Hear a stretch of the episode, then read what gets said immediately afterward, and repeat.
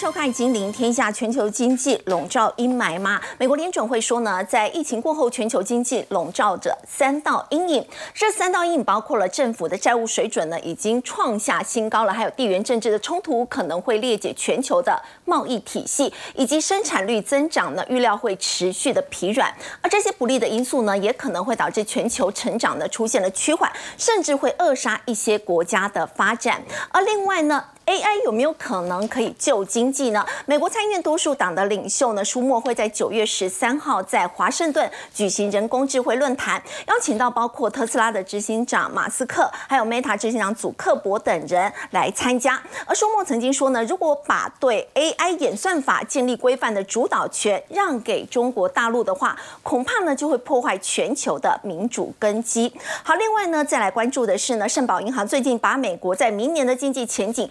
现在已经调整到了轻度停滞性通膨这样的情况，它的特征就是呢，增长呢会非常的缓慢，同时通膨也会持续下去。那么这也会导致呢，包括黄金跟白银这些贵金属的价格呢，接下来可能会出现大幅度的往上上涨的一个趋势。好，我们在今天节目现场为您邀请到《金周刊》顾问林宏文，大家好；资深分析师谢承业，各位好，大家好；金陵天下特派员叶芷娟，大家好；财经专家游廷浩，大家晚安。好，我们先请教陈燕呢。我们看到在市场部分，原本是预期说呢，今年全球经济增长的三分之一会是由中国大陆所贡献。不过，现在彭博却报道说呢，中国大陆呢现在经济已经趋缓了，甚至呢是敲响了全球的警钟。没错，没错哈。现在我们在看这个中国的经济，彭博在提醒说，它的恶化会不会影响到全球经济的一个脉动？可是我们比较不，大家可能比较不理解是说，哎，可是呃，消费能力最强的不是美国吗？那是一不是这中国不是制造东西给他吗？那为什么反而是中国经济恶化会敲响全球的一个警钟？是，实际上大家必须理解一件事情哦，全球经济的一个脉动哦，美国的消费哦，中国的制造，那中国制造快速发展的过程中，它是不是需要大量的原物料？我们现在发现一个问题，就是说，当中国整个经济前进的速度停滞下来。缓慢下来，甚至停滞的时候，对于全球原物料有带来非常大的一个影响。不管是呃煤炭呐，不管是原油啦，甚至其他重要的贵金属，这个部分的一个出口会大幅度的下滑。那当然就影响到不管是新兴市场，像巴西啊、俄罗斯啊、中东等等，或是一些边境市场，这个部分的冲击是相当大的，所以也导致了这些的货币的贬值。所以彭博他所谈的，其实从这个角度去出发。所以你看哦，全球投资人现在已经从中国股市撤资超过百亿美金，大量的抛售蓝筹股。中国的蓝筹股不就是我刚才讲的嘛？中石油、中石化啦，这些大型的公共基础建设、甚原物料的类股。高盛也提到，亚洲地区其他的经济体就会面临这个外溢的风险。也就是说，当我这些经济体过去其实确实，不管你是供应链的连结，或是制造业的连结，东南亚啦这些亚洲地区，其实跟中国的关系是相当紧密的。所以，当中国的经济持续往下的时候，它确实带来外溢的风险。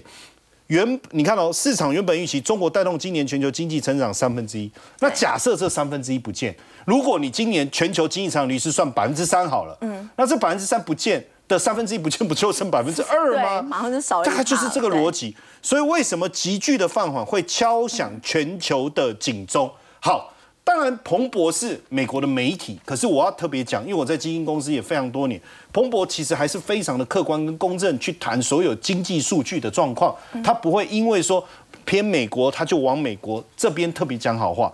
那如果是这样，我们也来看欧洲的一个讲法哈，这是德国化工集团巴斯夫啊，他们的执行长叫巴斯夫，他说：“哎，这个。”中国人哈，他讲这句话我觉得蛮有趣。他说对政府不太满意，对政府不满意，也不太有自信。当然我他会去讲这个话，我相信一定是跟他往来的企业，哦，或者是合作的伙伴在跟他抱怨，跟他抱怨，在跟他抱怨啊，怎么样怎么样的，不敢在国内抱怨嘛，哈，跑到欧洲跟德国厂商聊天的时候就跟他抱怨。啊，这个是政政府怎么样怎么样不满意，也不太有自信，不太有自信。确实，我们看到很多中国人，他为小孩花了非常多的钱投入在教育上。对，当然你要说这是一个不自信，或者是说栽培，我觉得可能个人有个人的想法。但是对政府不太满意，我觉得一定肯定，我花那么多钱把我的小孩栽培到大学毕业，既然找不到工作。花那么多钱去教育他，结果出来之后还是那找不到工作，最后政府的解解决的策略是叫他下乡，哦，或是回到农村。那当然大家就会觉得，哇，这个抱怨的声音就很大哦。我觉得这里面有三个问题，可能大家必须要知道。第一个是台商移出去，对哦，我们讲所谓的中国加一；第二个是外企对中国的不信任的往外移；再来连中企自己本身为了寻求降低成本往外移，移到哪里去？移到非洲啊，不是也有吗？所以在这个情况下，导致他们自己的工厂。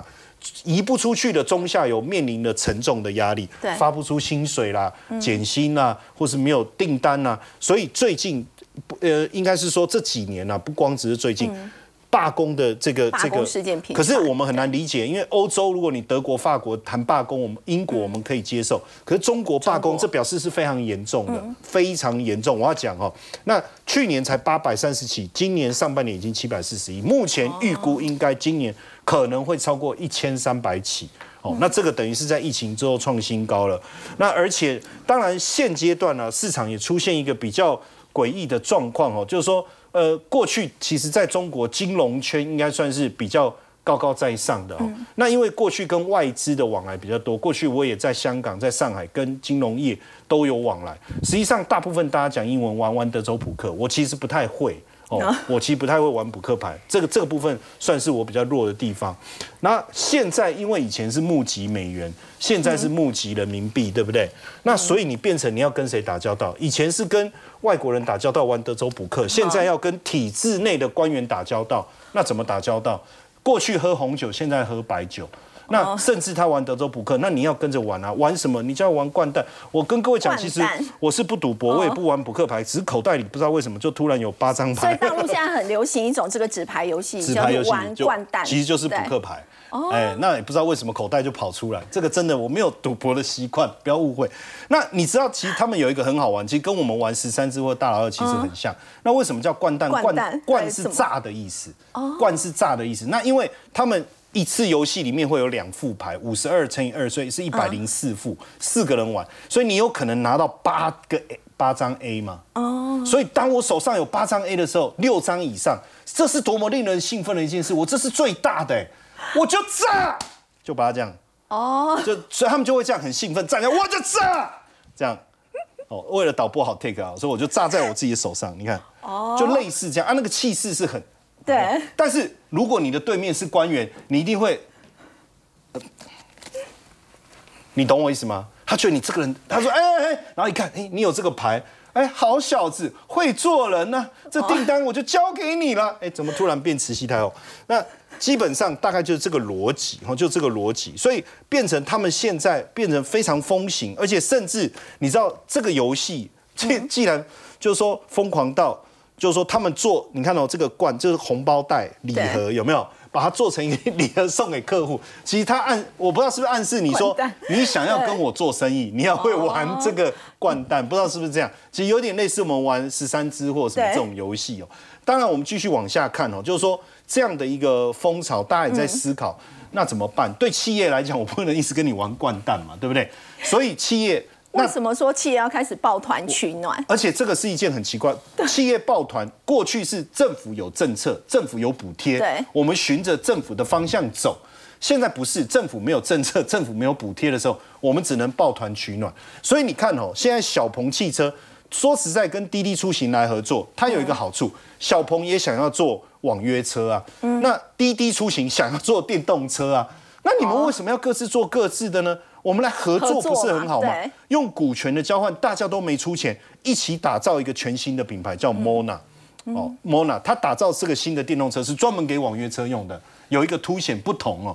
这是第一个抱团。那你也不能说中国企业都在抱团，如果只有一个，另外一个华为、比亚迪，这是不是两强？嗯、比亚迪不是也想要做这个，也也研发这个自动自动车吗？华为不是也一直想要切入自驾领域吗？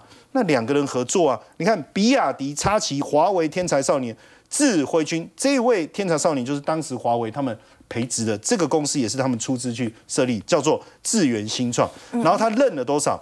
一百九十一万，大概三点七六，成为第七大股东。这在做什么？一种团队的一个合作，往这个方向发展。所以你看，不管是小鹏跟这个滴滴，还是比亚迪跟华为，其实你会发现这种抱团的情况越来越明显。为什么？因为企业也很敏感，他也在观察。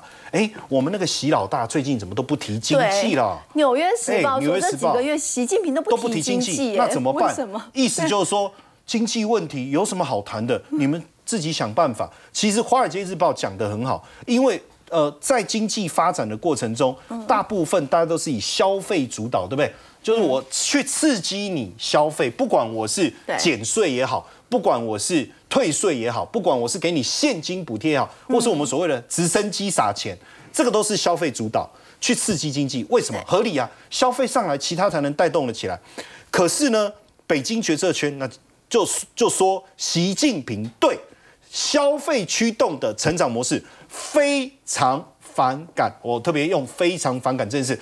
我为什么要撒？不是经济起不来，我为什么要撒钱去救他们？他们自己想办法啊！所以你看哦。哎，小鹏这些企业他们也很聪明，他们已经观察风向，我不再去要钱了，我也不要你再给我什么企业的辅助政策，我们自己抱团会不会快一点？因为他认为经济成长是这种的经济成长是浪费。我是工业强国，我要成为工业强国的目标。所以你看哦，这个是求是，求是大家知道哈，就是其实就是党党杂志啊哈。对。二零二二年的一篇文章说，习近平警告地方政府不要搞过头的保障。你不要保障这个，保障那个啊，想要让人民好，这叫福利主义，这会养懒汉睡懒觉哦，这个不好，这是一个大陷阱哦，所以看得出来啊，习近平现在。并没有打算要透过消费来主导经济，所以只好让这些中国企业抱团取暖好，刚刚陈彦导我们看到是中国目前面临的一个困境，包括《纽约时报》认为说，在这几个月，习近平呢可以看到，几乎是已经不会去提经济了。我们看到呢，其实这个在过去四十年的时间呢，中国经济可以说是势不可挡。不过这样的一个情况呢，目前已经出现了反转了，已经受到了一系列的危机困扰。那么也因为呢，在中美关系之间的一个紧张，美国断。金流的影响，甚至限制美国的企业呢去投资中国 AI 相关的一个领域，也导致了中国的 AI 一哥商汤科技他们的营运承受非常大的一个压力。要请教芷娟，这是怎么样亏的？五年亏掉台币一千九百亿。好，前面刚刚讲说这个中国企业要彼此抱团，彼此互相取暖。那我们来看一下呢，他们现在的那些企业实际下开出来的财报到底长什么样？毕竟现在就是一个公布上半年财报非常旺的一个日子。好，我们现在看这个，他们叫做。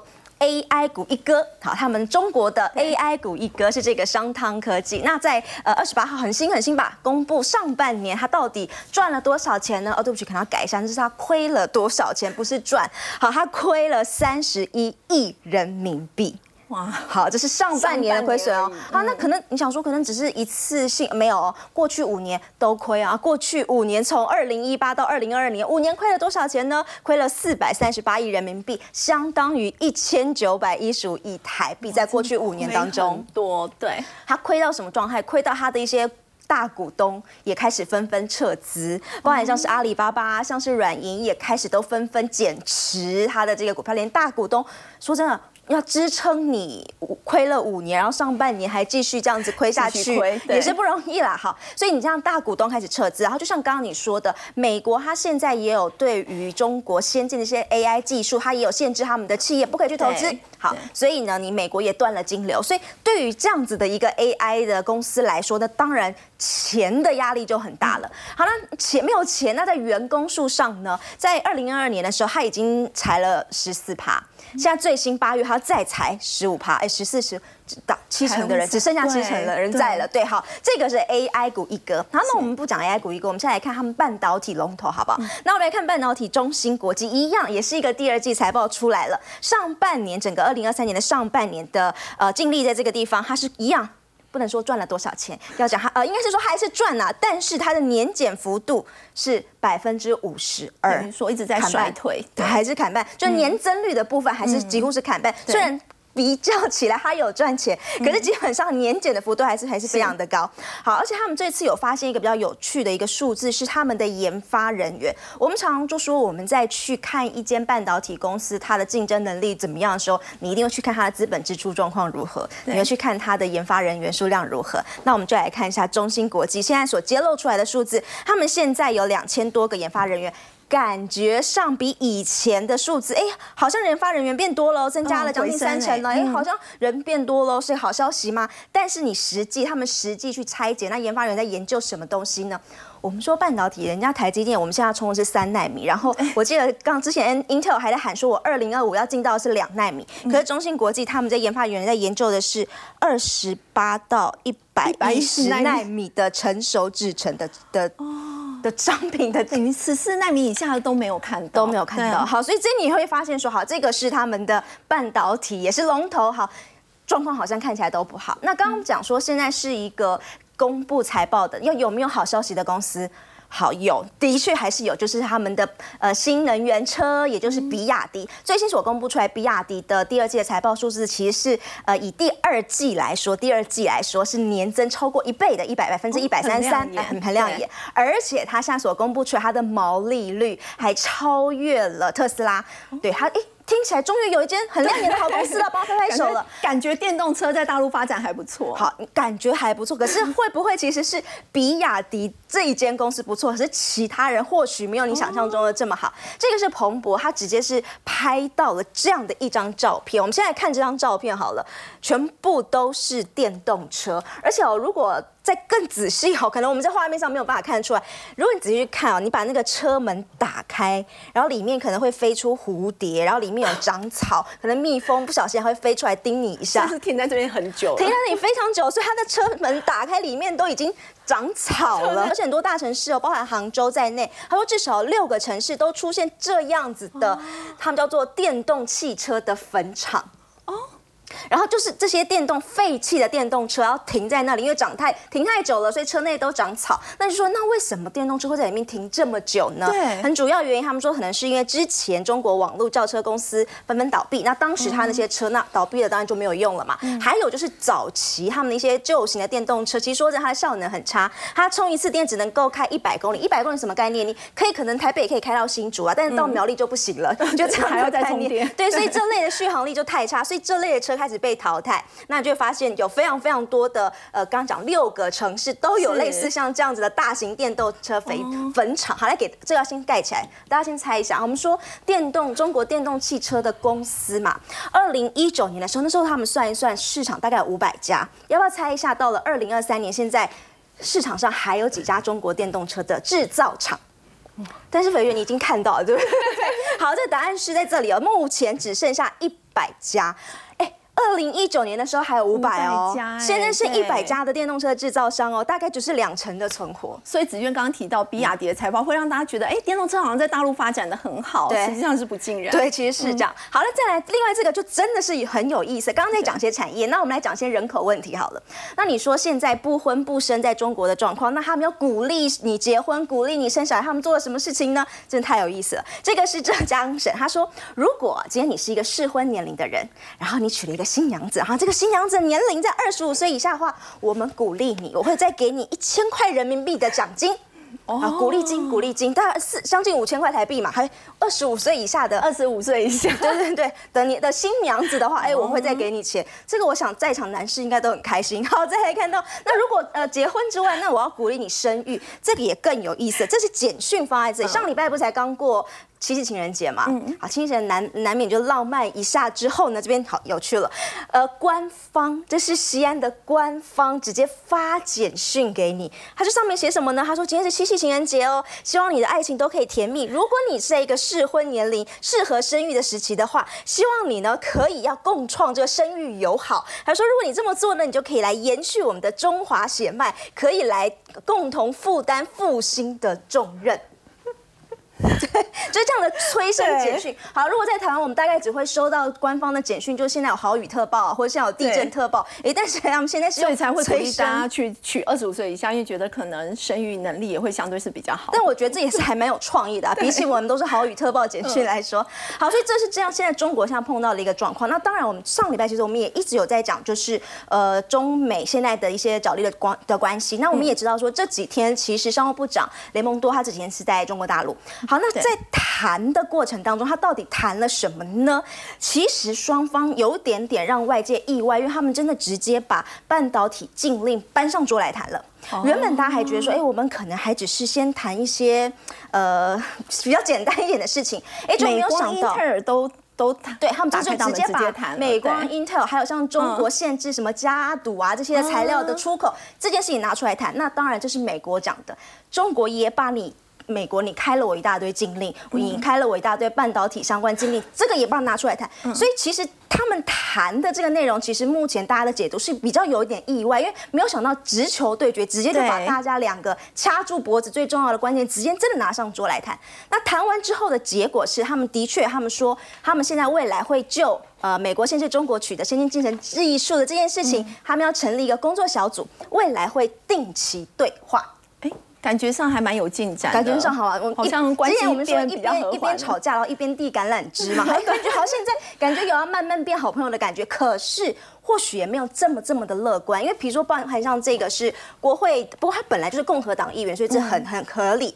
麦麦考尔他就说了，他说他认为这是这件事情是很幼稚而且很危险的，就是你想要重新去跟他建立友谊这件事，他认为是很幼稚而且很危险的。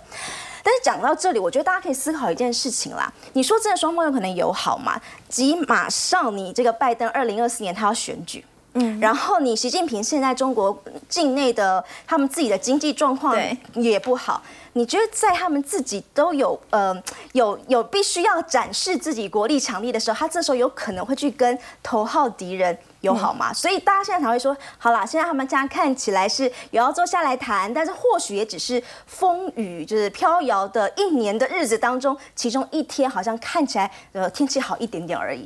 好，刚刚指娟带我们看到呢，在这一次雷蒙多呢访问中国大陆，那么还成立了双方之间有一个对话的群组，看似好像美中之间关系又比较和缓，但实则不然哦。那么其实在整个禁令的一个部分呢，都还是持续的，尤其在这一次呢，我们说到美。美国半导体的一个部分，特别要来关注到的是台积电。台积电在美国厂呢，目前来看真的是风波不断哦。而且原本台积电哦，我们要请教洪哥，他们是不是原本想要直接从台湾派人到美国厂直接去支援？结果没有想到美国当地的工会哦反弹声浪非常的大，连凤凰城的市长都要出来调解一下。是。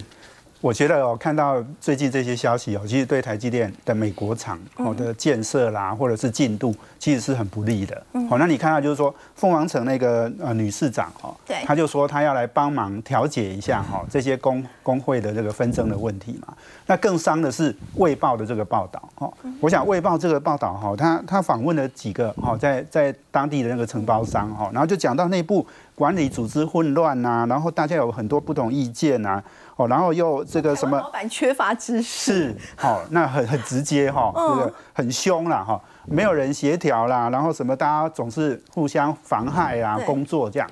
那我我觉得这些消息当然，呃，我们看到这里，我相信是对台积电是不会很好的的事情啊哈。但是有没有这样的发生这样的事情？我我猜可能也是多少有了哈。那但是我我去想象哈，就是说其实有很多新闻哈，有时候都是被某一些因素。啊，这个这个制造出来的哈，我我们可以诶用小人之心去想哈，这个一定是 Intel 在帮忙推动放话的哈，因为这些这些承包商基本上过去一定都是跟 Intel 合作关系很紧密的。好，那大家知道吗？Intel 一直从来从头到尾都没有对台积电讲过什么好话，好，因为他要争取更多的预算，更更多的补助，哦。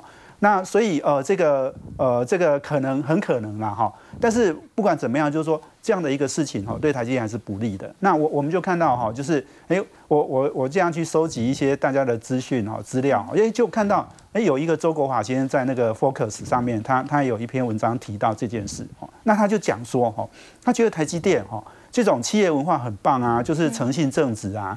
那可是这样的一个。企业文化哈，你面对客户可以啦，面对供应商可以啦，面对政客可能不太对了哈。哦，因为呢，政客你你想哈，台积电已经去投资了，可是到现在他到到底多少补贴都还不知道。好，那那这个这个等于是说你已经被骗过去了。你对对美国政府来讲哦，反正台积电你头洗下去，头洗一半了，对，你洗下去了，你也你也很难反悔了哦。那他觉得就是说，哎，这样的一个做法哈。你对政客，你可能要要应该要比较小心一点。所以你知道吗？我们我们觉得就是说哈，那个张张董事长之前不是接受访问说哈，他他觉得有一点惋惜哈，为什么呃这个在这个呃地缘政治这个冲突这几年哈，他没有驾哎他没有坐在那个驾驶座上，他觉得有一点可惜。我相信就是说他会觉得说哈，如果是他来处理这件事情，可能不会处理成这样。好，那这个这个当然这个中间还有一个就是说我我刚刚讲这个他们他们在讲哦，就是说。做一个对比，就是红海。红海之前呢，在美国的投资，我们我们现在要选总统的郭郭台铭先生，那时候跟川普哇做做了很多的这个宣布嘛哈，然后这个说要投资多少钱，可是哎，这个当地政府就一直给哎这个补贴给政策，可是到后来呢，哎其实他的投资也没那么多哈，也就是说有点指纹楼梯响了。对，那就一。意思也就是说哈，哎，反正就是哈，我我先让你哈把所有的条件、所有的嫁妆都提出来，那我最后我怎么做，那还是看我嘛哈。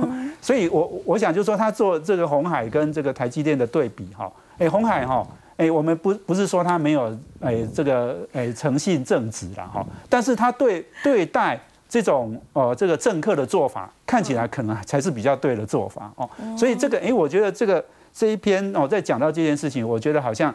好像有一点点可以给提供给台积电做参考了。所以他说台积电相对于台积电这个诚实正直的君子，红海就比较展现出狐狸作 是是，那我我觉得其实还是一个很重要，就是说我觉得还是要回到，就是说台积电现在在美国哈，我觉得它的公关政策是要加强的，因为不管怎么样，这些坏消息对它都是不利的。那我们常常讲嘛，强龙不压地头蛇，现在地头蛇是 Intel。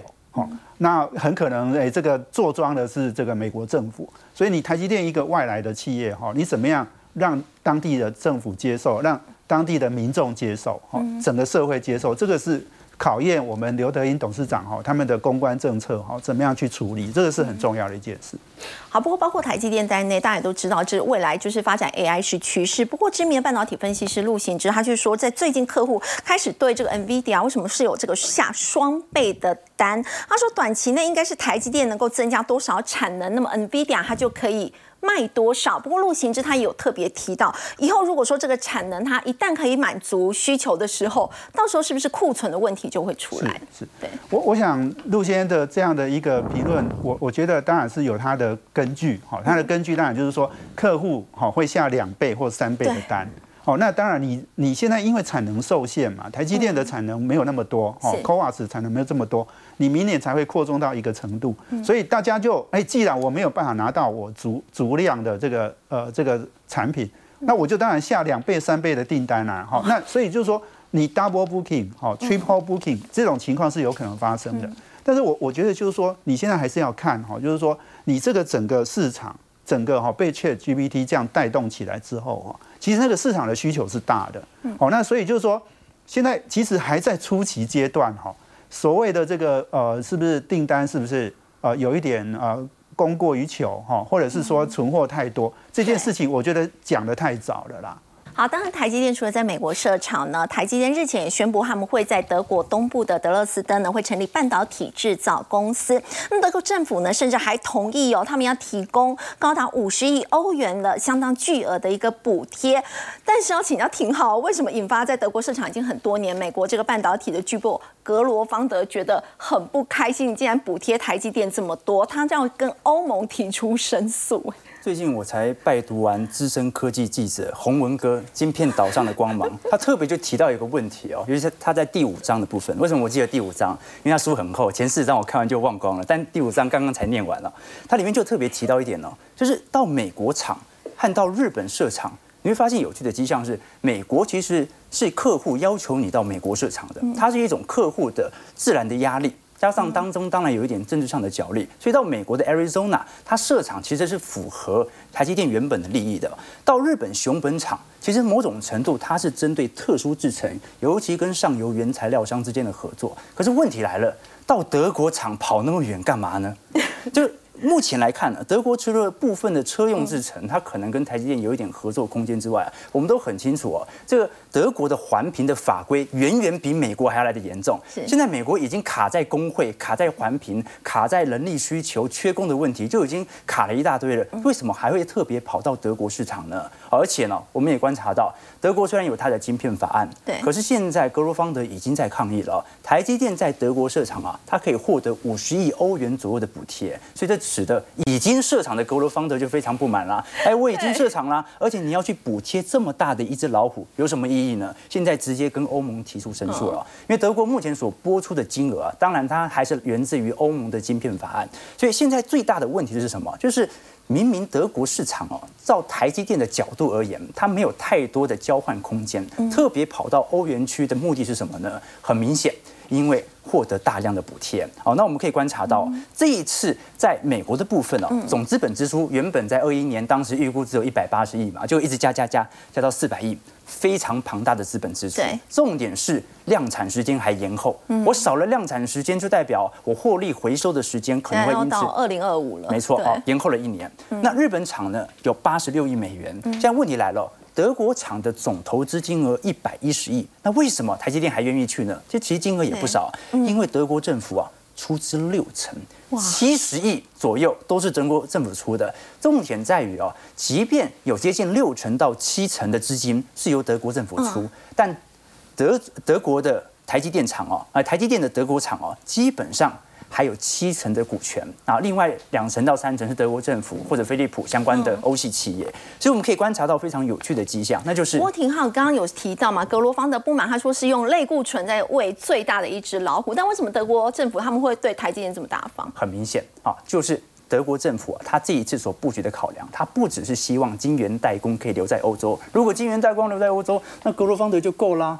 但是成熟制成是不够的。虽然很多人说，可是德国现在的恩智浦英飞凌啊，它也是集中在车用晶片的制造啊。那车用晶片照来讲，就需要成熟制成即可啊，不太需要到先进制成啊。但我们都很清楚啊，全球自从从二零二一年美洲贸易战加上全球的新冠疫情供应链断裂之后啊，导致当时德国意识到本身晶圆的产出受到问题，包括有国安的问题啊，所以导致了到目前为止，对于德国而言呢。作为全欧洲的制造业中心，它就必须要生产自己的半导体供应链，它是一个国防安全长期化的考量。在这种状态底下，才可以确保。你看，二零二一年哦，其实德国啊本身新车的出产量是极低无比的。照来讲，所有电子零组件都已经到了，但独缺车用晶片。所以为了把这一个缺口可以补上，我们就了解到德国政府其实让利非常多。那另外一点，当然跟德国本身的内部经济环境有关。德国目前的制造业偏爱。掉到三十八了，比台湾还低啊！德国现在的经济很差嘛，甚至比台湾还要差。那到底是什么原因呢？是因为对中国大陆在先前的依赖太深了吗？呃，没错啊，我们基本上这样讲啊，全球在今年呢，它是一个标准的景气下行周期。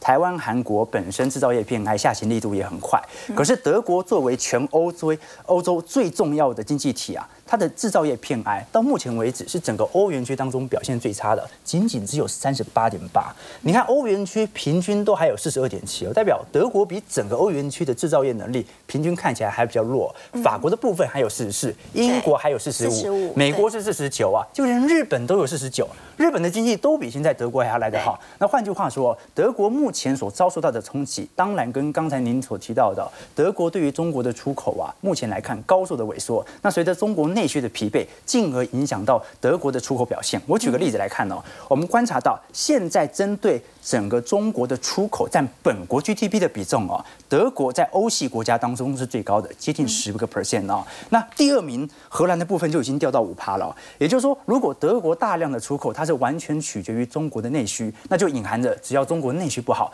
德国的出口马上就会遭受到冲击。那另外一方面，因为到目前为止，大陆针对其他国家所采取的经济制裁，主要针对美国或者澳洲，过去有一些政治上的冲突。但是呢，我们都很清楚哦，到目前为止还没有针对德国。所以德国的外交部长贝尔伯克他就特别提到，如果中国采取一些经济胁迫的话，那我们遭受到的冲击应该是极大无比的。那更何况现在还没制裁。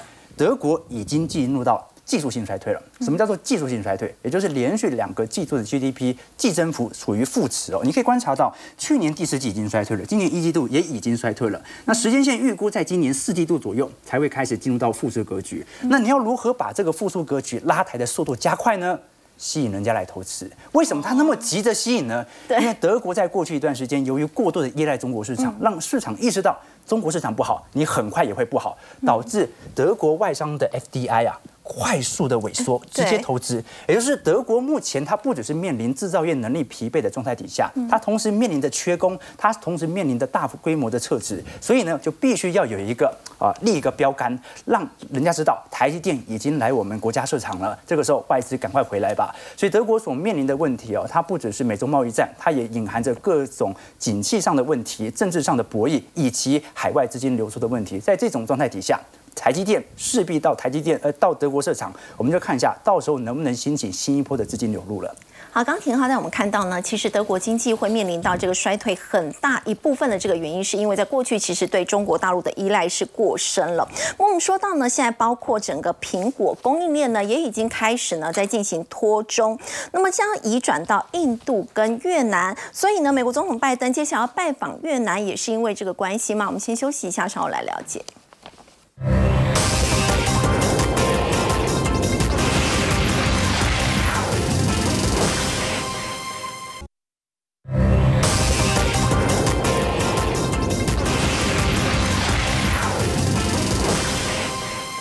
来看到，这是印度总理莫迪，他跟中国国家主席习近平利用在南非出席金砖峰会的机会呢，其实两个人呢是有短暂的交谈，但并没有举行双边会议。所以呢，要请教洪文哥，是不是因为两国的关系，现在也因为边境对峙的一个问题，所以现在还是处在很紧绷、紧张的状态？是，我想呃，印度跟中国两个国家哈的这个关系哈，其实大家都知道一直都不好。对。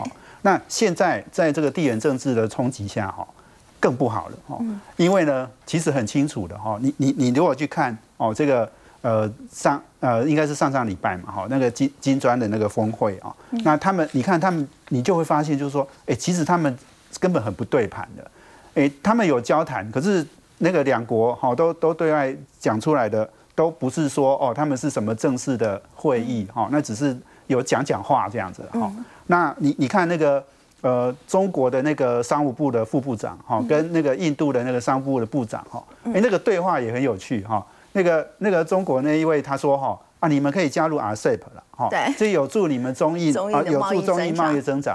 结果呢那个印度的那一位呢他说哈啊这个哈加入这个 RCEP 只是进一步增加 我们的贸易逆差。好，而且他说哈 我的心是跟。那个戴奇在一起的哈，哇，他就直接讲这样，讲的好直白，很直白哈。那我我觉得就是说，呃，中国跟印度哈，我我我觉得你如果要去分析，就是说很很重要一点哈，就是说现在整个刚刚讲的美中的对抗之后呢，其实整个欧美对亚洲的概念是改变了。哦，以前我们常常在讲哈，欧美对亚洲是什么？是亚太区，现在通通改成印太区了。哦，印太区就当然把印度包括进来了。对，好，然后。把日本哈这个一我我现在看他们的印太区的画那个呃那个呃范围的那个画画一个三角形哈，右上角是日本，左左上角是这个印度，然后然后下面呢是澳洲，嗯，然后呢画那个三角形哈，中国其实是被切出去的哈，中国已经被他呃这个没有那么重视，而且甚至是忽略了哈。那你这个画在这里面呢，你就可以看到就是说，其实他们的布局哈很清楚哈，印度。越南、东南亚，哈，那你看，就是说，刚刚也讲了，拜登要去越南拜访嘛，哈，然后前一阵子新加坡的总理也去越南，这因为呢，因为你你不要你不要在中国布局太多，你的很多的生产你就要流出来，所以一定往东南亚走。东南亚最大的呃这个生产基地很可能是越南，哦，那印度呢又是一个我们台商已经有一堆。苹果供应链已经都跑到印度去了哦，所以你你你看这整个的布局已经不一样了。所以印从印中关系你再去看，就是说苹果哈的那个销售其实也是一个很重要的讯号。那个呃，我我看那个郭明启先生哈，最近他就在讲嘛，他说呃这个苹果的销售哈会会呃明显成长，因为 iPhone 十五要出来了。对。那他说他会变成是。可能是今年或者是明年哈，就超越三星，变成第一大的智慧手机的供应商。那大家知道，就是说这个呃，我们全球的智慧手机，事实上在最好的时候哈，疫情的那个时候哈，十四亿只哦。对，现在已经掉，今年已经掉到十十一亿只哦，少掉三亿只，少掉两成多哎。那这个这个少掉哈，这个大家都都很惨嘛。结果苹果还可以逆势增加。对，所以你你看，就是说苹果他们估就是说，今年它会呃这个二点二到二点二五亿只嘛哈，三星只有二点二亿只，所以今年很可能就小幅超越三星。那明年苹果会成长到二点五亿只，哈，会超越三星哈。那所以你你你去看就是说。在这种哈不景气，或者是说整个全球的布局，刚刚刚刚也讲到，就是说那个欧美对整个印太地区，它的它的这个投资是改变的。所以当你就是说你的很多的生产线移到东南亚或移到印度，诶，这些东南亚国家或印度国家，它的经济也会成长。诶，我我们现在说中国的消费力会下降，对不对？对。可是东南亚这些国家。它因为它的经济成长，所以它的消费力也会增加。所以未来呢，你你看像苹果，它的布局也是在印度，它的供应链现在脱中嘛，所以转移到像是印度或者是越南。所以美国总统拜登接下来要到越南，也是因为现在越南的地位越来越重要。就是你要巩固你的这个伙伴关系嘛，哈，那那当然就是想办法，就是我刚刚讲讲，他在执行他的印代策略了，要把中国忽略掉，要把印度跟东南亚加拉进来。哦，那我觉得这件事情其实对，不是只有对产业有有影响哦。我我这一阵子在跟很多朋友在讨论哈这件事情哈，哎，我们其实都要想想我们的未来。各位知道，就是说我们现在呢，我们的父母都有玛利亚或者是应用在照顾，对不对？哎，可是哦，我们我们可能很很可能五年十年后，我们老的时候八十岁的时候。很可能东南亚的人不会再来台湾了，因为他们的经济成长起来了，他们的消费消费力增加了，不用再去国外工作去赚取更高的薪水，他们可能自己的薪资水准都提高了。所以这个这个其实是影响到台湾很重要。所以刚刚在讲新加坡，新加坡政府呢已经跟孟加拉签了一个约，他们要引进两百万个新那个孟加拉的劳工到新加坡去工作。哎，他们这个政府已经在想未来可能十年二十年后的事情了，因为东南亚不不太会。再有很多的的这种劳动人口到国外来工作，好，这个这个是大家必须要及早去应应的。从从科技产业到我们的生活，哈，我们的这种呃外来的这个外籍劳工，哈，这件事情我觉得都是有影影响的。好，我们先休息一下，稍后来关注的是呢，美国的这房利美的经济学家说呢，就算美国的经济呢，不管它到底有没有衰退，美国的房地产市场，他们认为会陷入长期冻结，究竟是什么原因呢？先休息一下，稍后来了解。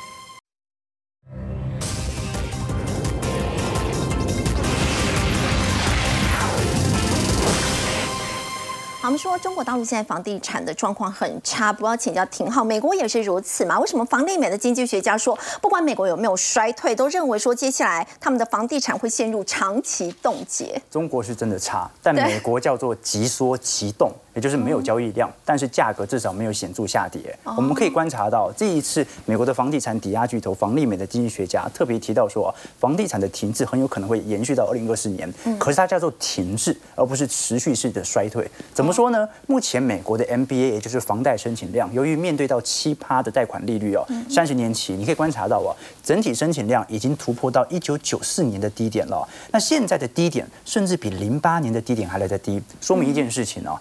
高利率对于房市的买气，它甚至比发生金融海啸还要来得大。也就是目前美国的愿意去买房的人，比零八年的时候还要来得低呀。所以现在所面临的是一个急冻的状态哦。那更何况到目前为止哦，越来越多人啊。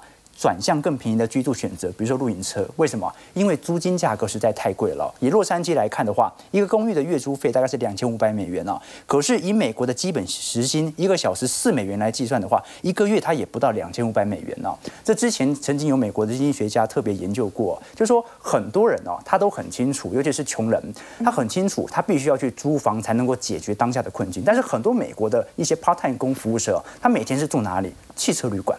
为什么他选择住汽车旅馆，他不选择去租房呢？原因很简单，租房要押金，他没有这么大一笔钱拿去租房，他只好每天去租汽车旅馆。这个就是现在我们看到底层生活所面临的情况。OK，这个是美国的问题，就是部分地区的确过得很差，但是总体而言，它算是量缩。那中国市场不一样，中国市场是完全进入到房地产下行阶起阶段，也就是到目前为止，随着恒大、碧桂园的陆续爆发，目前政府能够做的就是确保烂尾楼变成保交楼，房子至少盖好。那至于房价下跌的问题，到目前为止是无疾而终的。那韩国的部分呢，所有房价也跌幅高达两成了，不过它跌两成，并不是算是史诗级崩盘。为什么？因为前年它涨五成。一千万的房子涨到两千万，跌两成，修正一点，就涨到一千，修正到一千六百万而已。所以所有的房价目前跌幅有两成二左右啊，它主要还是来自于全租房制度的崩溃了。我们都很清楚，韩国的房市哦，在全租房租制度底下，代表租客他可以付可能整体房价的五成到六成的金额，来换取两年的。啊，租金的减免，也就是说，可能一千万的房子，我租客只要付你五百万到六百万，这个时候我就可以免费住两年。那房东获得什么？房东没有获得租金，但他获得了五百万到六百万两年的使用权利。那但是呢，随着韩国在过去两年的高强度利率升起哦，导致现在本来很多要去租房子的人啊，他选择是借贷五百万到六百万拿来付这笔钱。现在呢，发现借贷利率太高了，付不出来，所以呢，房东发现他自己扩张的格局啊。租客的那个金额也没有进来，导致资金断裂，这个就是目前所有房价大幅下跌的原因。那越南也是一样啊，越南主要是房地产的衍生性商品啊泡沫破灭，所以在整个东亚市场当中，目前房价最稳的就是台湾了，完全毫无松动啊。那原因也很简单了，对，第一点是。台湾不像韩国或者美国有高强度的利率升息条件。那第二点呢？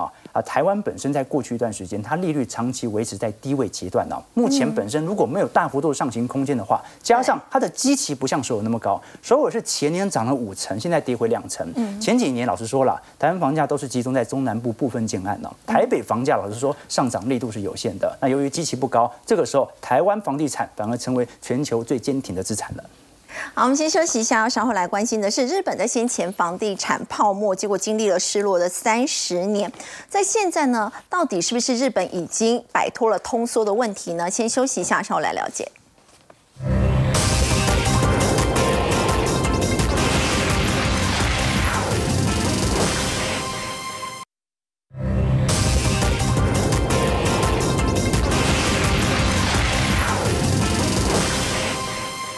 是不是已经开始摆脱通缩呢？他们第二届 GDP 季增年率呢有百分之六，其实比美国跟欧元区都更好。所以陈燕现在是抢进日股 ETF 的时机嘛？当然，对日本政府来讲，可以做这样的一个宣告是非常开心的事情。谁希望看到自己的国家经历二十五年的通缩啊？通缩现在接近终点了。这二十五年的通缩代表着是物价持续的下滑，薪资水准没有成长，以及房价停滞的一个。常年没有发展的一个现象哦。不过日本政府还是稍微比较保守，跟日本人的个性有点关系。因为他说有望摆脱哦，他也还没有宣布我们正式摆脱通缩了哦。因为他担心说，如果我们这么积极的去宣告这件事情，会不会让过惯苦日子的人突然之间哦，他的生活行为会产生一些改变？哦，他们也希望逐步的转向进入所谓的这个通膨的这样的一个现象。那当然，这个二十五年抗通缩之战应该即将。进入转折点，为什么？我们从最近整个 GDP 的一个数字来看哦，你看二二年第四季的时候是零点二，普遍来讲，如果你经济成长率不是负值或是小于一、小于二，甚至只有一点多，甚至接近零，都代表经济成长的力道非常的弱。哦，但到了二零二三年 Q one 的时候，日本已经来到三点七了，已经来到三点七，到了第二季竟然冲到了百分之六，哦，冲到了百分之六，所以大家看到了，也开始资金大量的进入。第一轮就是像巴菲特这一类的哦，大量的 ETF 进来投资。现在大家开始第二轮，就很多人开始在问，有什么股票被低估啦？还有什么好投资啦？汇率还不可以啦？你看现在我们有所谓的日经二二五哦，不管是国泰元大的 ETF，其实今年的涨幅都很惊人，对，这个都二十几趴哎。所以现在类似的基金的投资也开始引起大家的关注哦。这是第一轮是 ETF，哦，接下来大家就想要更。